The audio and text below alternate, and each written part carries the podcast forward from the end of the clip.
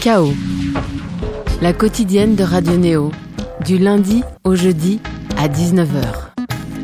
Il est lundi et on aime ça, oui. On reprend du service avec un nouvel épisode de Chaos, messieurs, dames. Bonsoir sur Paris 95.2, sur Bourges 100.0 et sur Toulouse. On salue aussi les Toulousains, le 94.8. Et peut-être, peut-être que vous êtes des fervents de notre site internet radioneo.org.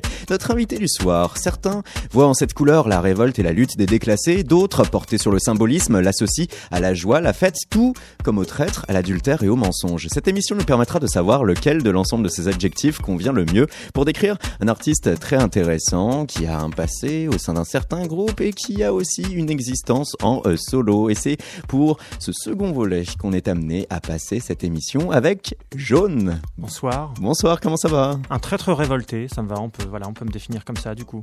C'est vrai quand même que euh, là, quand on doit préparer cette émission et qu'on essaye voilà, de chercher à fond, de puiser sur tout ce que Internet peut nous offrir à ton égard, eh ben tout de suite, on tombe gilet jaune, gilet jaune, gilet jaune. Ça doit pas être évident pour te t'identifier. Bah avant, quand, avant, quand on me cherchait sur Google, c'était le Tour de France, ou c'était le Ricard, ou, ou Pikachu. Ah. Donc maintenant, c'est les gilets jaunes, donc euh, pourquoi pas hein. T'es pas perdant au change finalement. Voilà, Pourquoi pas, on verra. On verra ce que ça donne. Un EP qui est sorti à courant euh, janvier et une release partie ce mercredi au hasard ludique. On est pressé, on en parlera de tout cela. D'abord, La Lueur, extrait de ce dernier projet de Jaune.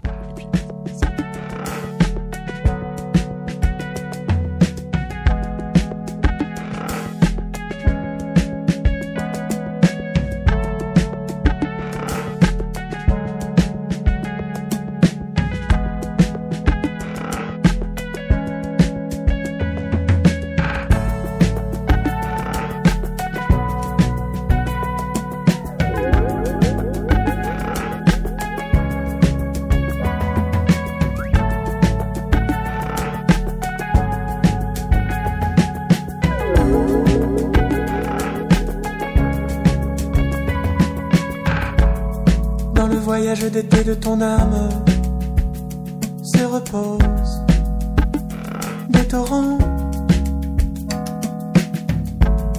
Si le temps qui te retourne est au calme, fais de lui ton amant. Les plafonds se voient recouverts de sable, le décor te revient.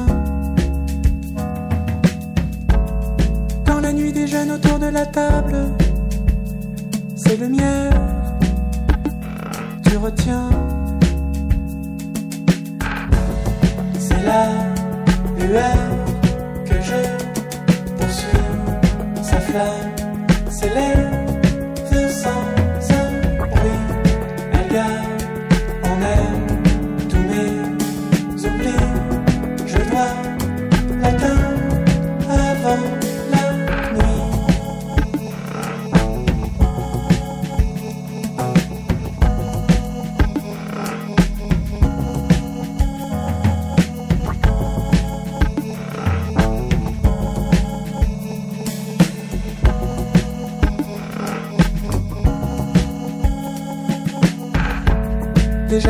Chauds de l'astre t'embrasent. Le présent est sans fin.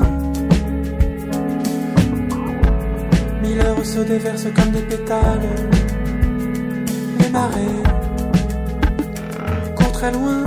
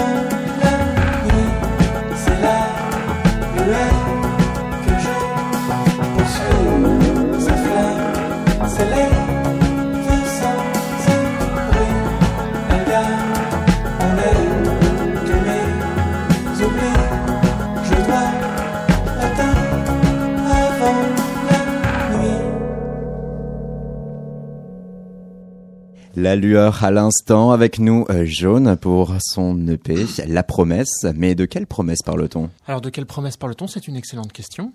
Euh, alors, la pochette de ce, de ce disque est un labyrinthe. Donc, euh, je pourrais répondre en disant que quand j'étais petit, j'aimais bien faire, faire des labyrinthes, en fait, dessiner des labyrinthes. Et lorsqu'on dessine un labyrinthe, du coup, il y a toujours la promesse de la sortie. On, est, voilà, on dessine les murs et en fait, on dessine toujours le.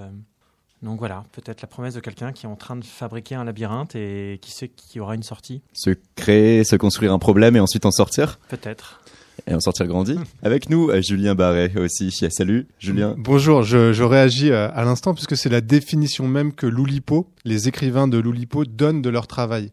L'Oulipo, ce groupe qui a été fondé par euh, Raymond Queneau et François Le Lyonnais dans les années 50 et qui, qui s'est illustré avec Georges Perec dans La disparition, un livre sans la lettre E et dans toute une série de contraintes. C'est une histoire littéraire qui, reprend une histoire littéraire de la contrainte et la définition, c'est les rats qui créent eux-mêmes le, laby- le labyrinthe euh, duquel ils doivent sortir. Ah, je suis, alors là, je suis ravi puisque j'adore Georges Perec et du coup, euh, je suis ravi.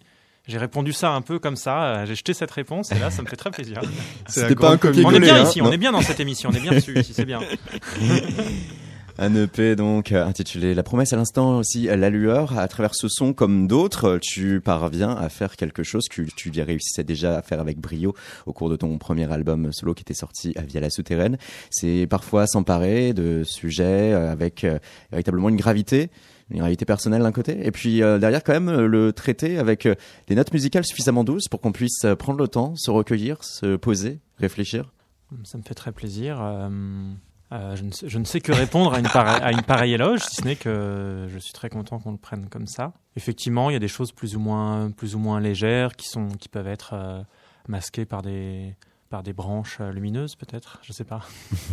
Là aussi, on retrouve le principe du labyrinthe. Et euh, il y avait au sein de cette EP, euh, notamment donc un son intimement lié à la maladie d'un proche, Alzheimer. Oui, tout à fait. Tout à fait. En fait, bon, ce disque.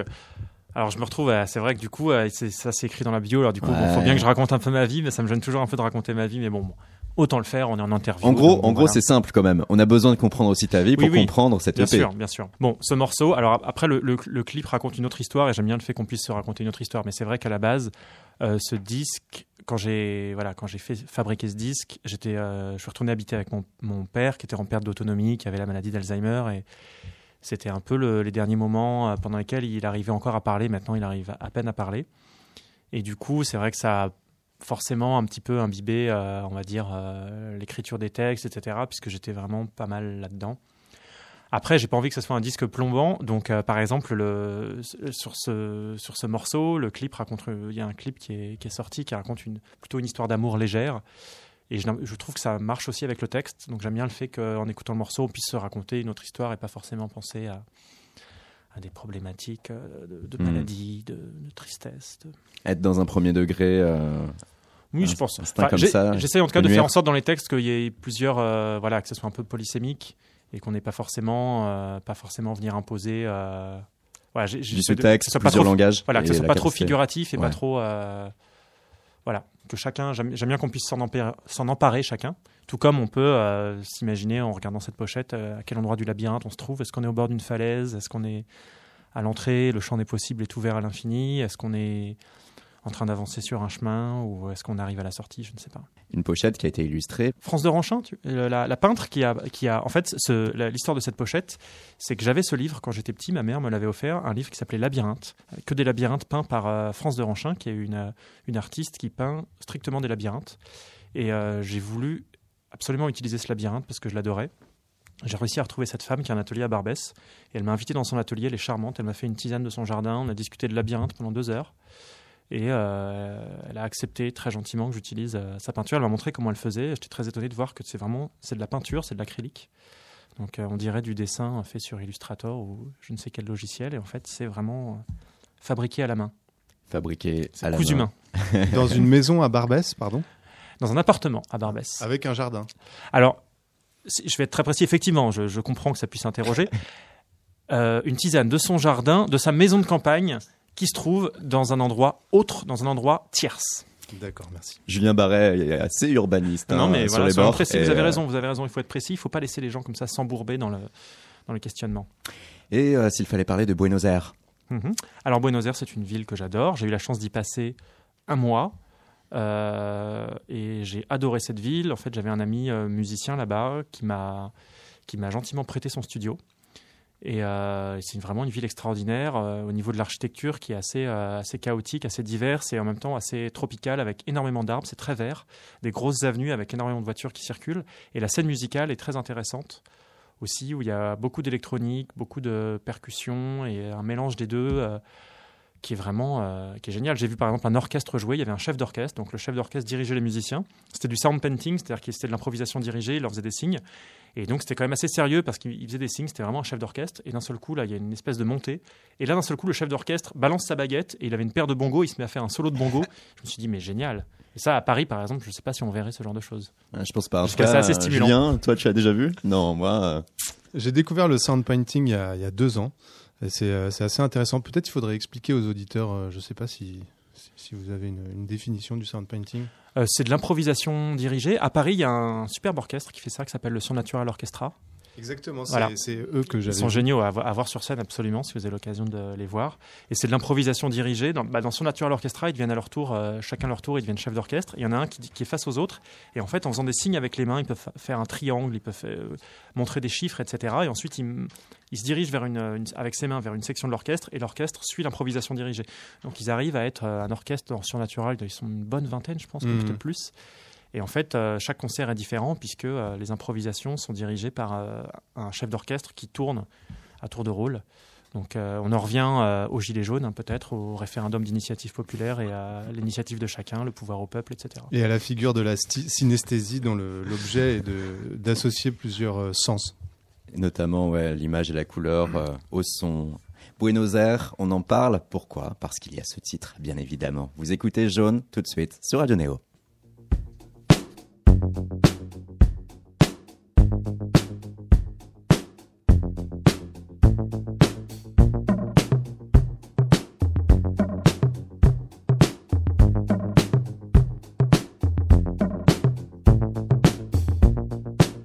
Puisque l'on attend les vagues vent, ce vent étrange d'où viennent des voix sorties des combles, des précis au brûle peut-être, des soirs où l'on croit. Puisque l'on s'étend dans cette nuit noire où flottent pourtant des poids versés dans l'océan ou perdus en le noir des absents.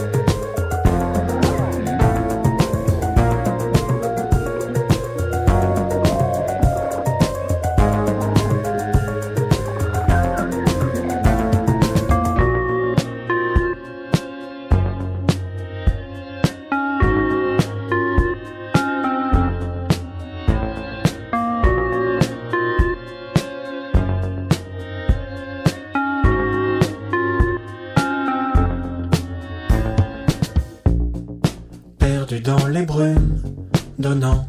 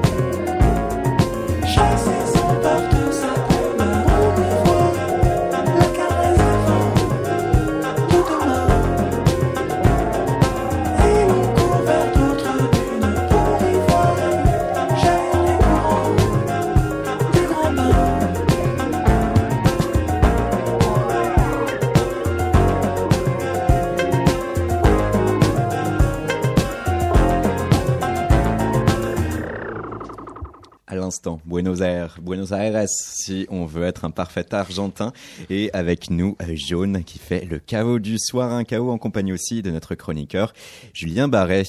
Julien, justement, c'était bien parce que il y a une suite logique. Il y a une semaine, Ouais. tu étais à ce micro et tu abordais la République de Montmartre, une association qui fonctionnait quand même euh, tel euh, un pays avec euh, des citoyens, un système de cooptation et Ouais. l'idée de défendre une vision culturelle, celle que pouvait être euh, le Montmartre des années 20, des années 30, Ouais, avec euh, à l'époque le besoin ressenti chez euh, ses cofondateurs de avoir une vision conservatrice de ce que devait rester à l'heure du Montmartre.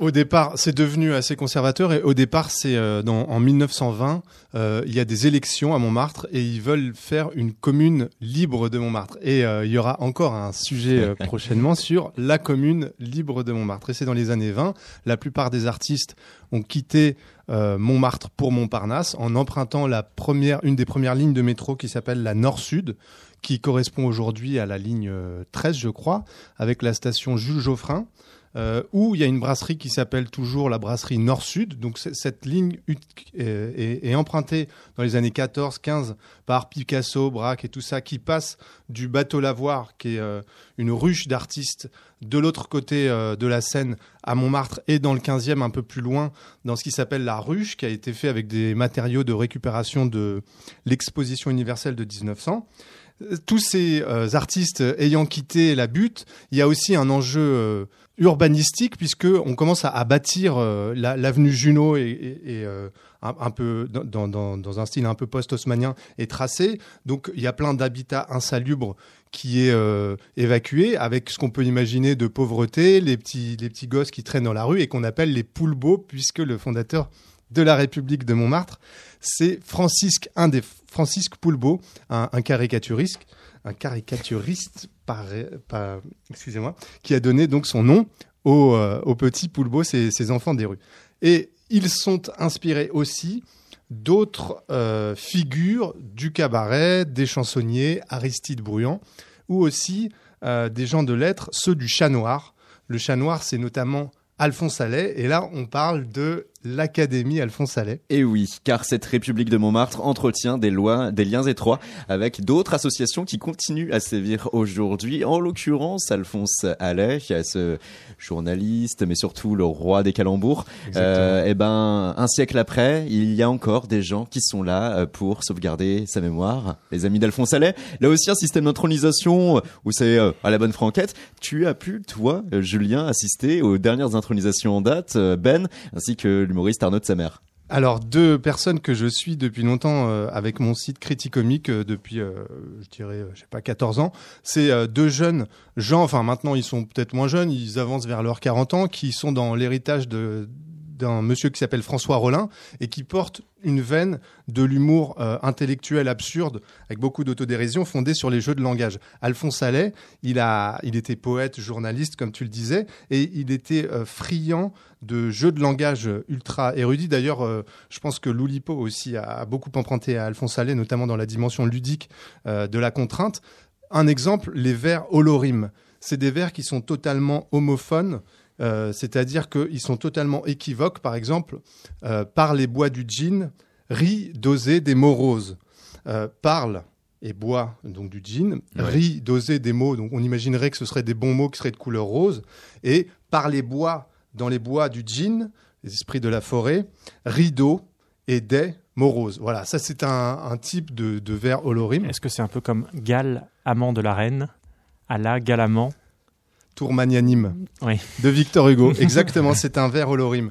Et donc, il faisait aussi des fables express qui ressemblent un petit peu à des rébus. Donc, l'esprit d'Alphonse Allais, c'est l'esprit français de la fin du 19e avec beaucoup d'autodérision. Il y a dans cette dimension de- de- du cabaret du chat noir qui était à plusieurs adresses, mais notamment à Pigalle, euh, une- un côté euh, presque stand-up de l'époque où les, les gars montaient sur les tables et, et, euh, choquaient le bourgeois, chantaient, euh, faisaient des hymnes et des, et des déclarations un peu iconoclastes. Et aujourd'hui, le paradoxe, c'est de retrouver dans cet esprit euh, un, peu, un peu folklorique, un peu conservateur, assez rigolo, quelque chose d'un peu vieillissant. Mais là, on a deux intronisés qui sont relativement jeunes et qui rajeunissent un peu l'esprit, avec deux marraines et un parrain. Le parrain, c'est François Rollin que j'ai évoqué juste avant, et les deux marraines, c'était euh, euh, euh, Chantal là-dessous et euh, merde. t'as deux secondes pour rechercher si tu veux, parce qu'il y a, il y a montage, mais on va avoir très peu de temps de montage en fait. Donc, euh, les deux marraines, c'était euh, Chantal Latsou et Liane Folly, qui euh, sont euh, déjà d'un certain âge, mais qui, qui ont gardé un esprit assez virevoltant. Et elles nous ont offert une, euh, une impro, en fait, de, de 10 minutes, toutes les deux, où euh, elles faisaient des blagues un, un peu potaches sur, euh, sur le fait de, de sortir avec des jeunes, sur... euh, de raconter des anecdotes, etc. Bref, c'était assez marrant d'ailleurs ça, si euh, on garde en tête l'image euh, chanteuse variété euh, de Liane Folly.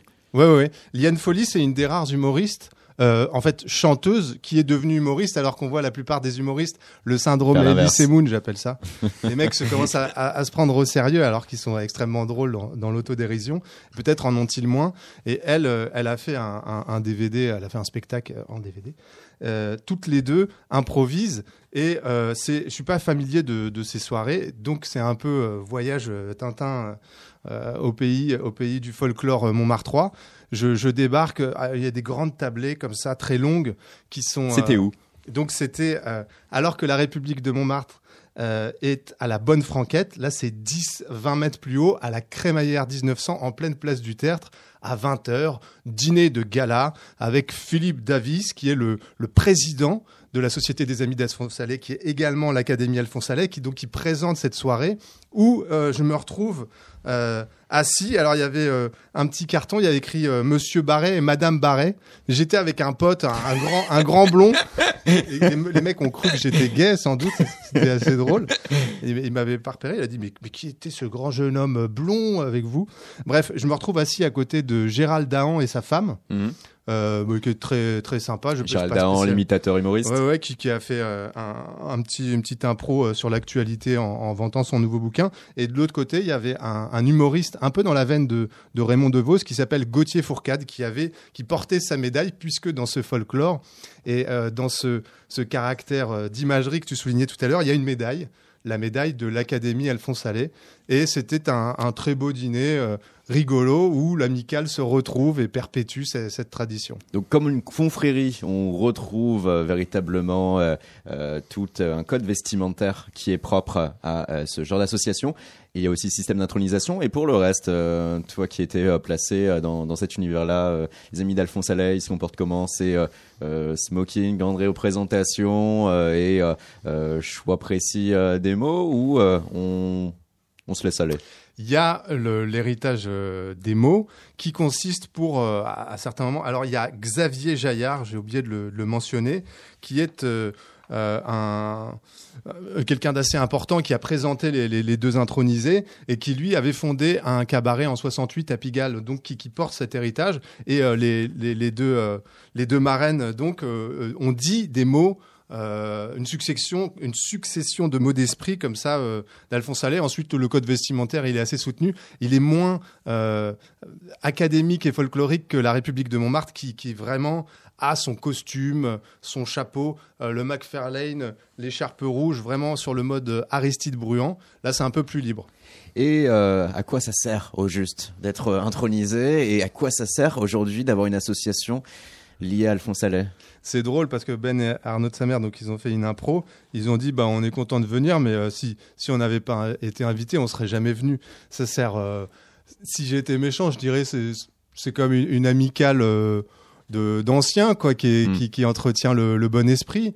Et, et, et sinon, ça sert, je pense, à se divertir, mais surtout à à, à préserver une, une certaine culture française. C'est vrai qu'il y a quand même une tradition à Montmartre que perpétue donc euh, l'Académie Alphonse Allais et la République de Montmartre, qui, qui est née avec, euh, avec le cabaret, avec le French Cancan et avec le Lapin Agile, qui est ce, ce grand euh, mythe, ce petit cabaret qui d'abord avait comme pancarte un lapin à Gilles, qui, dont, dont Gilles était le, propriétaire, et qui est devenu le lapin à Gilles. Et il y a cette histoire aussi que j'avais oublié d'évoquer la dernière fois, qui était euh, euh, un canular euh, littéraire qui avait été fait par une série de de- de- d'artistes l'époque qui avaient fait croire qu'un peintre avait créé un nouveau mouvement et ils avaient fait peindre un tableau post-impressionniste par un âne. Et c'est cet esprit potache en fait de, Montmartre, en faisant croire à toute la presse de l'époque complètement mystifiée qu'il y avait un nouveau grand artiste qui avait lancé un, un, nou- un nouveau mouvement euh, pictural. C'est cet esprit qui, qui perpétue. Esprit critique, forme d'autodérision. Et euh, tout cela donc grâce à, ta vision, Julien Barré. Merci d'être toujours là pour découvrir ces micro-sociétés euh, parisiennes, micro-sociétés euh, culturelles. euh, Et un troisième volet donc dédié à Montmartre tout prochainement. C'est la commune libre. Ouais, exactement, la commune libre de Montmartre. Et là, on peut retrouver euh, l'article sur euh, criticomique.com. criticomique.com ou autour de Paris, les deux sites pour lesquels Julien Barret contribue régulièrement. Jaune, notre invité du soir sur Radio Néo et sur bonsoir. KO. Bonsoir, bonsoir. Alphonse Allais, les, les jeux de mots, les calembours, tout Alors, ça. Il parlait du lapin à Gilles et il parlait de ce certain Gilles. Donc euh, j'aime beaucoup euh, cet homme, puisque je- d'ailleurs je vais faire un, un duo hein, avec lui. Ça s'appellera euh, Gilles et Jaune. Ah. Exclusivité. Jaune, cette EP, la promesse, on va en parler, mais auparavant, retour quand même sur ton passé et ton histoire. Début 2010, 2012, 2014, il y a cette aventure François et Atlas Mountains. C'est nous les plus beaux, ce premier son qui va ensuite pouvoir permettre de lancer cette, cette carrière, et toi qui es inclus dans le groupe? Euh, tout à fait. Moi je suis arrivé dans le groupe en, je sais plus, il y a 7 ans je crois, genre en 2012, quelque chose comme ça. Euh, Il n'y avait pas de batteur avant et je suis arrivé dans le groupe au moment où le groupe a commencé à faire des festivals. Au début on m'a appelé parce que le groupe commençait à faire des grosses scènes et que du coup il fallait que ça, ça s'étoffe un peu au niveau son pour euh, jouer sur les grosses scènes. Donc je suis arrivé à la batterie et c'était un vrai plaisir de jouer avec tous ces, tous ces gus, j'ai envie de dire. Dont François Atlas qu'on avait reçu hein, Oui, dans un chaos. On a eu une grande discussion sur euh, son adaptation de Baudelaire et l'histoire de la, de la poésie orale et c'était assez intéressant. Comment toi, Jaune, ça t'a servi dans ta construction artistique, cette euh, expérience François Atlas euh, Mountains qui se poursuit d'ailleurs? Bah déjà François, je pense qu'il fait partie des gens qui m'ont pas mal poussé à chanter en français. Parce que j'ai fait des premiers morceaux euh, qui étaient plus en anglais et euh, en écoutant des gens comme François, comme Petit Fantôme, comme euh, Julien Gasque, euh, comme euh, Arlt. bon, je ne retrouverai pas tout, tout le monde, un peu tous ces gens qui, qui descendent un peu de Dominica, on pourrait dire. Mm. Ça m'a donné envie de chanter en français et ça m'a montré qu'on pouvait faire des choses originales en français qui soient pas forcément Et qu'on pouvait euh, trouver une musicalité hein, avec la langue Oui, française, parce que euh, les Julien Gasque ou autres, des sons comme Léger Léger, ils parviennent euh, justement à exploiter la richesse de la langue tout en Mhm. conservant cette musicalité, ce chant. euh, et ce chant qui amène là aussi parfois des sujets plus ou moins lourds, plus ou moins, plus ou moins légers. Jaune, il y a eu par la suite ce premier essai, cette première tentative officielle, l'album sorti sur le label La Souterraine, Oui, tout à fait. 2016. Euh, ouais, c'est ça. J'avais commencé à faire des morceaux, je les ai envoyés à la souterraine parce que j'aimais beaucoup leur démarche. Ils ont- Label justement ancré hein, dans cette euh, pop française Ouais, alors ils se définissent pas vraiment comme label, je crois. Ils se définissent plus comme euh, comme structure, peut-être un petit peu de de collecte et de et d'inventaire, on va dire, euh, à un instant T de ce qui se fait dans la scène française indépendante, expérimentale. Et voilà, j'aimais beaucoup leur démarche, donc je leur ai envoyé un mon morceau Le Plancton. Et ils l'ont sorti tout de suite sur une compilation. Et ensuite, ils m'ont dit, euh, faisons un disque ensemble. Et on a sorti un huit titres, effectivement, il y a deux ans, un peu plus de deux ans. Le plancton, un morceau assez barré. Assez barré, euh, oui, oui et non, parce que pour, pour le coup, j'ai l'impression que c'est un de mes morceaux où on comprend le plus les paroles. C'est un morceau d'amour, en fait, donc c'est un thème assez classique, Mm. on va dire, hein, de la chanson. Alors ensuite, effectivement, il y a des métaphores sur euh, le plancton phosphorescent qui peut, voilà, qui exprime le, le, sentiment amoureux. Mais, euh, mais oui, c'est un peu, un peu psyché, mais c'est en même temps, c'est assez, voilà, c'est assez classique en fait dans le thème. Des explications à l'écoute. Oui, auditrice auditeur, écoutons le plancton de Jaune.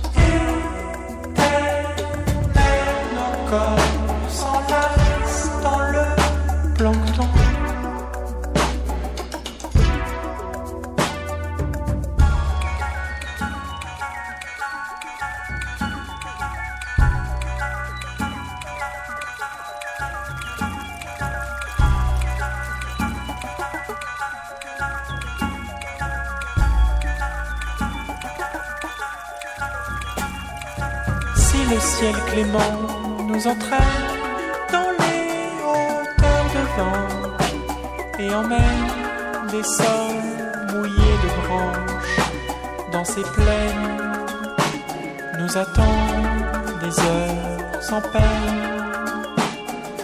Laisse venir le vent dans la pièce et prends garde que son souffle passe en nous-mêmes. Le bruit des feuilles me brûle déjà et nos corps s'y blessent. La nuit aimante nos visages.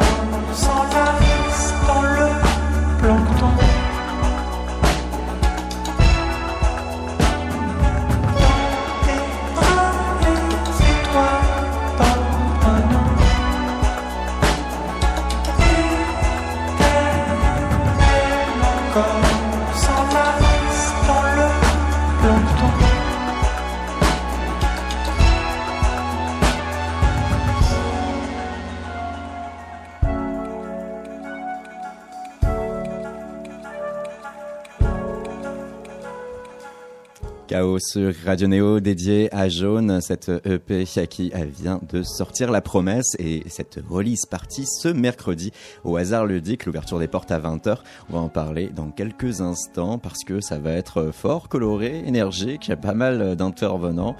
Et là donc avec le plancton, on est concentré sur cette période 2016. Jaune, cet album sorti à la souterraine. Et tout de suite, tout de suite est venu à toi l'image d'un homme sachant savamment jouer avec les mots, une pop assez élégante. Ça, c'est quelque chose qui t'a plu ou euh, tu as voulu euh, te défaire de cette image? Les retours finalement et la manière avec laquelle a pu être perçu cet album? Euh, bah, j'ai fait ça un peu, vu que c'était les, premiers morceaux que je sortais, il y avait quelque chose d'un peu à... Ouais, c'était un peu jeté comme ça, c'était pas vraiment réfléchi.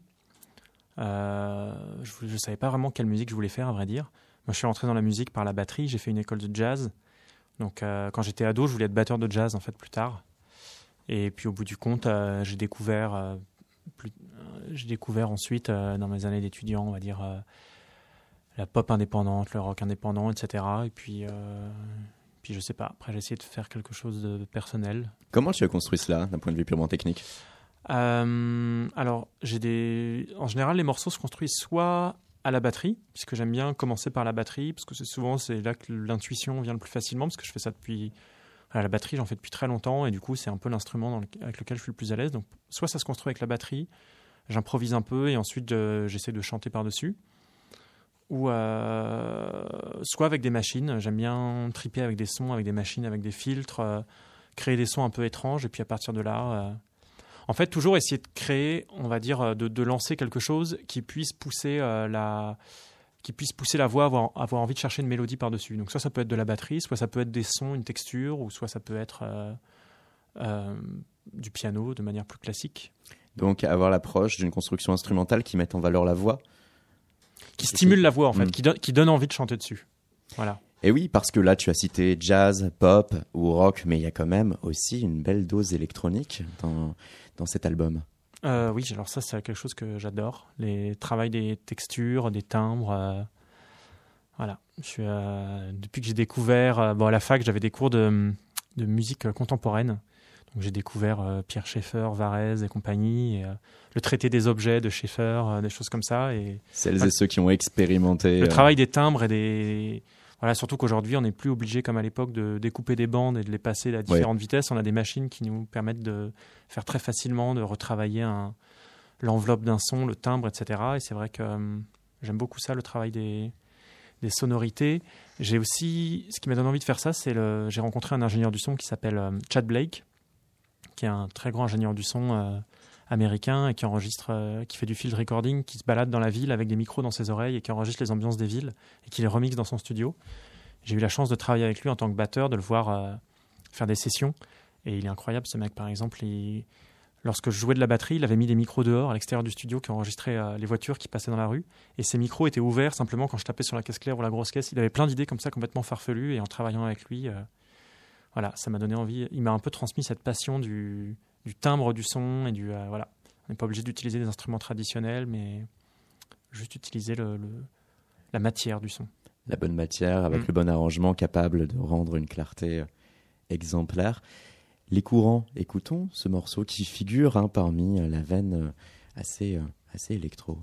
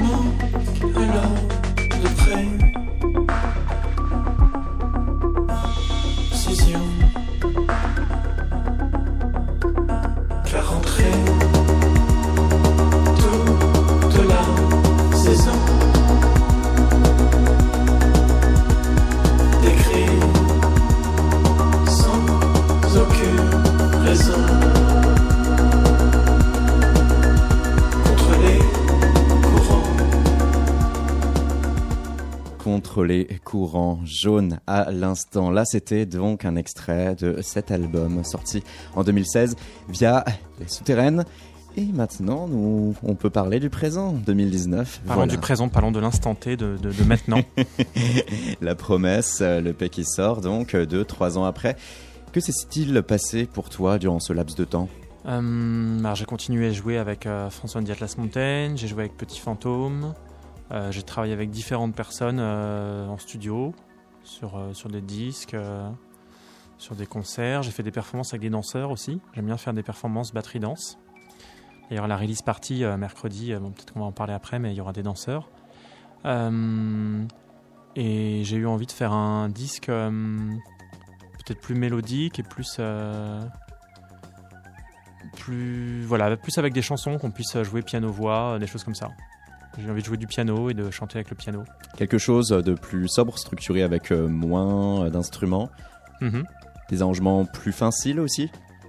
Euh, peut-être plus euh, essayer de faire quelque chose qui se tenait plus quoi. Qui soit plus euh, voilà de l'ordre des chansons limite que quelqu'un pourrait reprendre avec une guitare ou, ou un piano Est-ce qu'il faut en déduire par là que ton rêve serait de retrouver sur YouTube des gens faisant la cover comme ça de, ton, de Ah, tes ça morceaux? ça me ferait très plaisir c'est sûr euh, je sais pas si c'est mon rêve mais c'est sûr que euh, Le mot est peut-être fort, oui, j'en conviens.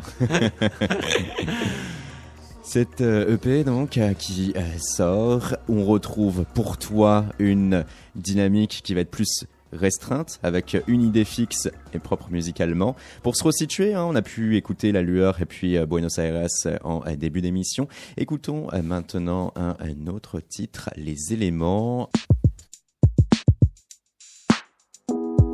Tu t'approches tant du bord de cet océan.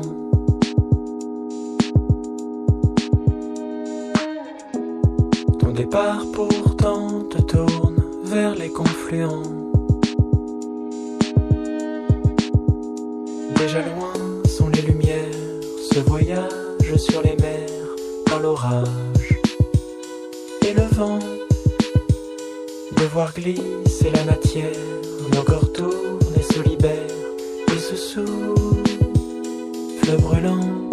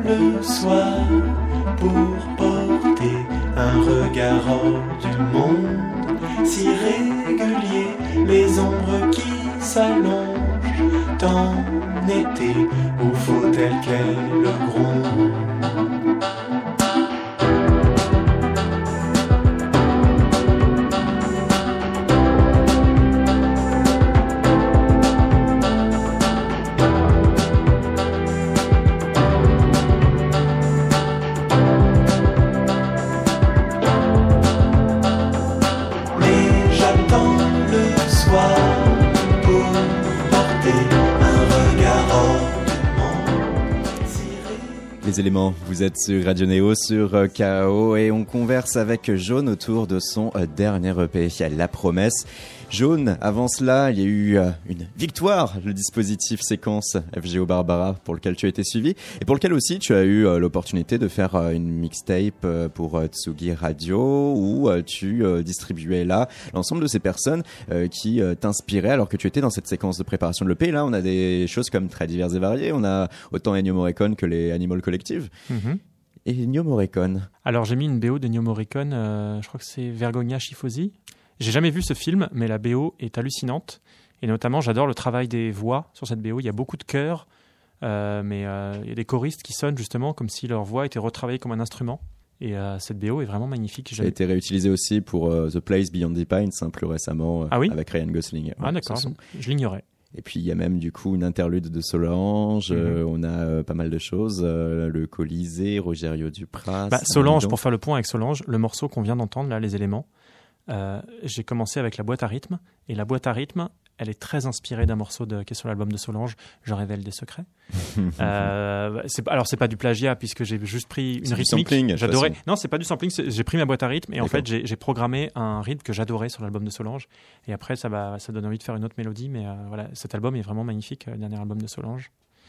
Et euh, Animal Collective, bon, voilà, c'est un groupe que. dont On le ressent facilement Animal fan. Collective en Bon, bah, plus ça me fait plaisir parce que je suis, je suis archi fan euh, de ce groupe.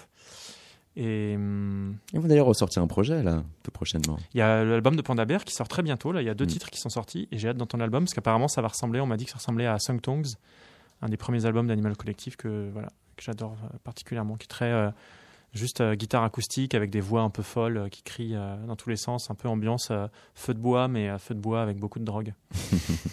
Et toujours aussi eux à la pointe de l'expérimentation sonore hein, que Mm. tu que tu vantais toi-même, notamment Panda Bear. Ah bah ouais, bah, ils font partie des groupes qui je pense qui sont très inspirants pour beaucoup de musiciens. Parce qu'ils essayent, ils cherchent beaucoup de directions et ils ont des mélodies magnifiques. Il y a un côté Beach Boys, on va dire, dans les, dans les mélodies avec des chœurs, etc. Et en même temps, dans le travail du son, ils sont dans l'exploration permanente et c'est- extrêmement stimulant. Et pour toi, il y a une stimulation qui se trouve par l'expérimentation. Ça oui, il y avait le Palais de Tokyo euh, au cours de l'année dernière où euh, tu as eu à faire le Do Disturb Festival. Euh, tu as été sélectionné et il y avait un concept assez unique. Alors c'est l'artiste Maxime Rossi qui m'a invité dans son installation. Et son installation, c'était un salon de coiffure, donc dans le palais de Tokyo. Et effectivement, moi, j'étais chargé de, de faire des mini-concerts pour les deux clients du salon de coiffure. Donc en fait, euh, j'ai fait un concert. euh, J'allais m'asseoir sur les gens qui se faisaient sur, sur les genoux des gens qui se faisaient couper les cheveux. Donc c'était assez drôle. euh, voilà. une vidéo courte hein, qui circule j'ai mis une petite vidéo euh, qui est assez drôle. L'art aussi, là, de devoir jouer pour quelqu'un qui était venu euh, avec euh, un tout autre état d'esprit. C'est presque comme de l'ordre des dîners-concerts où il faut quand même pouvoir jouer pour des personnes qui vont être focalisées sur leur assiette. Difficile de, de captiver, de capturer quelqu'un. C'est quelque chose qui t'a intéressé sur le moment? Ça m'a- ça m'a extrêmement intéressé, euh, surtout que j'étais dans un travail, on va dire, de relation avec le public, puisque mes premiers concerts, je regardais vraiment mes pompes. J'étais très, c'était très compliqué pour moi le rapport au public. T'étais en showgaze. Ouais, j'étais vraiment flippé en fait, j'étais hyper timide. Voilà, vu que je suis, voilà, faut savoir que vu que je suis batteur à la base, on n'est pas habitué à être confronté avec le public, on est planqué, on est bien au chaud derrière, euh, planqué derrière notre batterie. Et là maintenant, j'ai le micro à la main et je vais au contact du public. Donc ce genre d'expérience, justement, de se retrouver à, à aller chanter euh, pour des gens qui se coupent les cheveux, ça permet de, de se dire qu'effectivement, quand on fait un concert, euh, c'est un jeu, c'est un art vivant. Il y a des gens qui sont là et puis il faut jouer avec l'instant présent, avec. euh, C'est un exercice qui qui pourrait passe. généralisé en fait. Ah ouais, ouais, c'était très stimulant et c'était extrêmement enrichissant.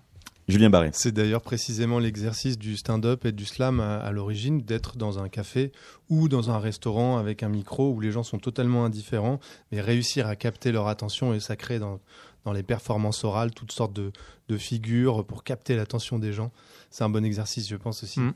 Tout à fait. Et sur l'année 2018, euh, outre ce festival, euh, tu as pu faire euh, certaines dates estivales. Tu as aussi eu la particularité de jouer pour deux lieux euh, qui euh, allaient euh, clore leurs portes. Il y a eu la loge à Paris, le consulat ensuite dans la foulée. Deux fois, tu as joué avant la fermeture définitive. Jaune est-il un chat noir? Bah, en fait, je n'ai pas compris ce qui s'est passé à ce moment-là. J'ai commencé à jouer on et là, il y a des, ils ont dit bon allez, on casse tout là. Et, Voilà, ils ont tout pété. euh, J'étais en plein milieu du concert. Et...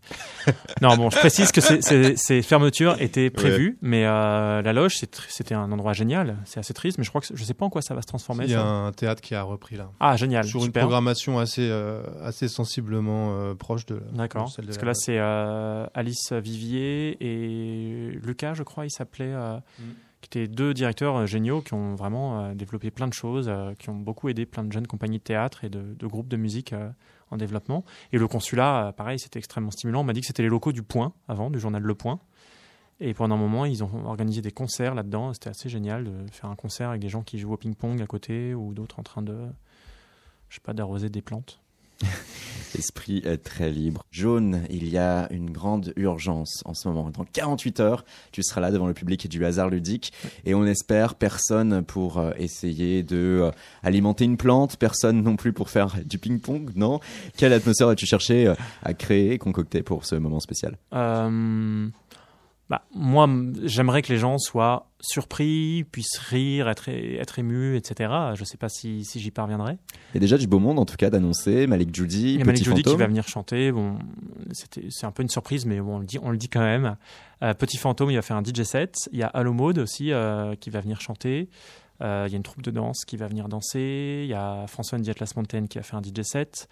Et il y a David Noumouami qui a fait la première partie, qui est un chanteur incroyable, qui avait un groupe qui s'appelait Le Colisée. Et là, c'est son projet solo qu'il est en train de lancer. Euh, Ça démarre tout juste. Il a déjà fait la première partie d'Étienne Dao, de Flavien Berger. Et là, j'ai la chance qu'il fasse la première partie euh, mercredi. Il faut vraiment venir tôt pour le voir parce que c'est c'est génial. Je pense que dans deux ans, honnêtement, il remplit l'Olympia. Est-ce vrai? Est-il si incroyable que ça? Écoutons un, un morceau de David Nomoani. Fisque de l'amour.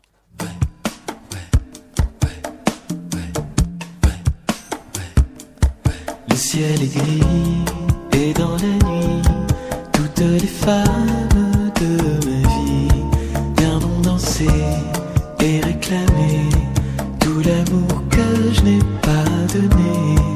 Le ciel est gris, c'est aujourd'hui la grande taxe de ma vie. Je suis ruiné, chacun son tour. Voici le fisc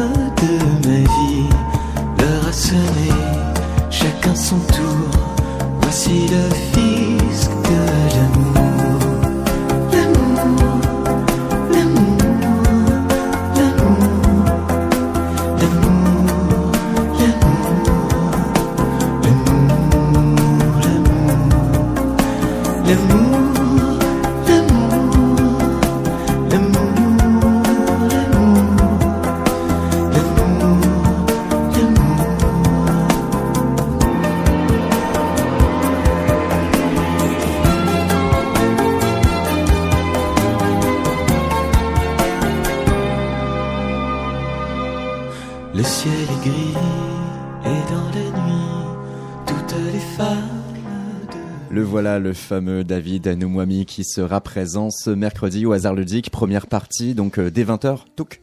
Euh, alors, si on va être précis et citer la Mhm, feuille de route, mhm, ouverture des portes 20h, première partie à 20h30.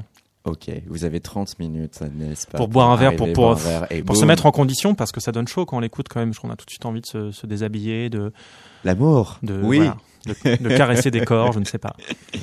Le hasard ludique, euh, ce lieu, euh, c'est un lieu qui te plaisait ou c'est l'opportunité Ah, j'aime beaucoup que- cet endroit. Il se trouve que j'ai joué devant cet endroit avant son ouverture. J'ai fait une performance avec euh, l'artiste Julien Ribaud avant l'ouverture du hasard ludique pendant les travaux euh, au cours de la nuit blanche. On a fait un concert à l'extérieur avec des projections vidéo sur le lieu. Et j'adore cet endroit. Je trouve qu'ils ont une très belle programmation. J'aime beaucoup le fait que ce soit une ancienne station. Euh, qui puisse, on puisse imaginer des trains fantômes qui passent sous nos pieds lorsqu'on est là-bas. Et il y a une vue sur les voies ferrées, du coup c'est assez beau et c'est un, ouais, c'est un, tr- un endroit très sympa avec un grand bar. Julien. Précisément, donc le hasard ludique, ancienne gare de la Petite Ceinture, qui a été reconvertie comme un kilomètre un tout petit peu à l'est, euh, l'ancienne gare Ornano, la gare de la porte de Clignancourt, qui est la recyclerie. Donc, dans le sillage de la recyclerie, le hasard ludique. Et euh, il y a une quarantaine de gares de la Petite Ceinture, qui est cette ancienne voie ferrée créée vers 1860-70 et qui s'est arrêtée, euh, qui était ensuite euh, uniquement réservée aux fret et qui a arrêté de circuler dans les années 80. Et le, le, le, le premier moteur comme ça, c'était la Flèche d'Or, Mm. un lieu assez mythique d'une ancienne gare de la Petite Ceinture qui, qui maintenant va être, va être repris. Aujourd'hui, le hasard ludique et du coup The Place to Be ce mercredi. Il va y avoir cette release party euh, jaune. Avant de conclure cette émission, nous, au sein de Radio Néo, on voulait vous informer, auditrices, auditeurs, d'une grande nouveauté, d'une grande innovation. On a monté le club Néo. Et de quoi est-ce qu'il s'agit au juste? Eh bien, de vous offrir la possibilité d'avoir des invitations pour des concerts ou des release parties diverses et euh, variées. Par exemple, il y aura aussi tout prochainement eBay en concert, le euh, du coup de euh, sœurs franco-cubaines. Si jamais cela vous intéresse par exemple, eh bien il faut être au club Néo. Oui, avec ce club, la possibilité d'avoir des places, mais d'avoir aussi des informations, la primeur aussi sur notre playlist. Vous pourrez donner votre avis sur ces titres que l'on va prochainement rentrer au sein de notre programmation. Par exemple, Jaune avec Buenos Aires qui va bientôt rentrer dans notre programmation. Tout cela est possible si vous inscrivez au club et si vous souscrivez à cette formule 5 euros par mois qui permet, qui plus est, à votre radio de rester pleinement indépendante et de faire valoir la scène alternative française comme il se doit. Le Néo Club, on va en reparler fréquemment. N'hésitez pas, en tout cas, via Hello Asso, à faire un tour et peut-être, qui sait, à vous prêter au jeu et à devenir un de nos sociaux membres de ce club particulier. Autrement aussi, d'autres actualités pour nous. Julien, toi, tu es ce soir sur la planche, façon de parler. tu vas t'adonner à du slam. Je vais m'adonner à du slam. En fait, j'a- j'accompagne des, étudiants que je forme euh, au slam poésie à la fac de Nanterre qui préparent un concours qui s'appelle Eloquentia. Et euh, on se retrouve euh, au Babel Café, c'est boulevard de Ménilmontant, à 20h là, juste à la fin de l'émission. Donc s'il y a des gens qui savent pas quoi faire, qui traînent à Paris et qui veulent écouter de la poésie orale scandée gratuitement, qu'ils aillent faire un tour au Babel. On rappelle en tout cas hein, cette semaine l'événement à ne pas louper ce mercredi, la release party jaune. Jaune qui plus est, tout ne s'arrête pas en ce moment à cette EP. Tu as d'autres projets, d'autres expérimentations? Oui, je travaille avec une troupe de théâtre qui s'appelle euh, le Moonstrom Théâtre, euh, qui a été créée par Louis Arène et Lionel, Lionel Lingelser, et c'est vraiment génial ce qu'ils font. C'est du théâtre contemporain, mais avec des masques en fait, parce que Louis est aussi facteur de masques, c'est un ancien comédien de la comédie française. Et ils font des spectacles euh, assez incroyables. Et là, on est en train de créer le nouveau spectacle qui va se jouer au théâtre de Vanves. J'étais en train de vérifier en au mois de mars, 21 et 22 mars. Et je pense que ça va être assez fou. C'est une adaptation du metteur en scène argentin Copy. Et les costumes vont être faits par Christian Lacroix. Et ça va être assez trash et assez fou, je pense. Ça s'appelle comment? Ça s'appelle 40 degrés sous zéro. Et là, on va faire la- là, on crée le spectacle en fait euh, au mois de février. On est soutenu par la scène nationale euh, La Filature à Mulhouse. Et du coup, la première va être à Mulhouse euh, au début mars et on va jouer au théâtre de Vanves. euh, Les aux 21 et alentours 22 mars. Exactement. Merci beaucoup Jean alias Jaune d'avoir été présent ce soir pour cette émission. Merci pour cette euh, invitation. J'ai passé un excellent moment, un moment de qualité. Ah. Espérons qu'il en a été de même pour vous, auditrices, auditeurs. Merci beaucoup, Julien Barret, contributeur pour Autour de Paris, ainsi que... criticomique.com. Et nous, on se quitte avec un morceau de jaune, bien sûr. Juillet, extrait de cette EP, La Promesse, disponible actuellement sur les plateformes de vente habituelles. Et merci fruitier. Je pensais pouvoir ménager l'amour, l'amitié. Je savais pourtant, je perdais mon temps, j'étais dans le noir. Tes yeux verts mon brouillard.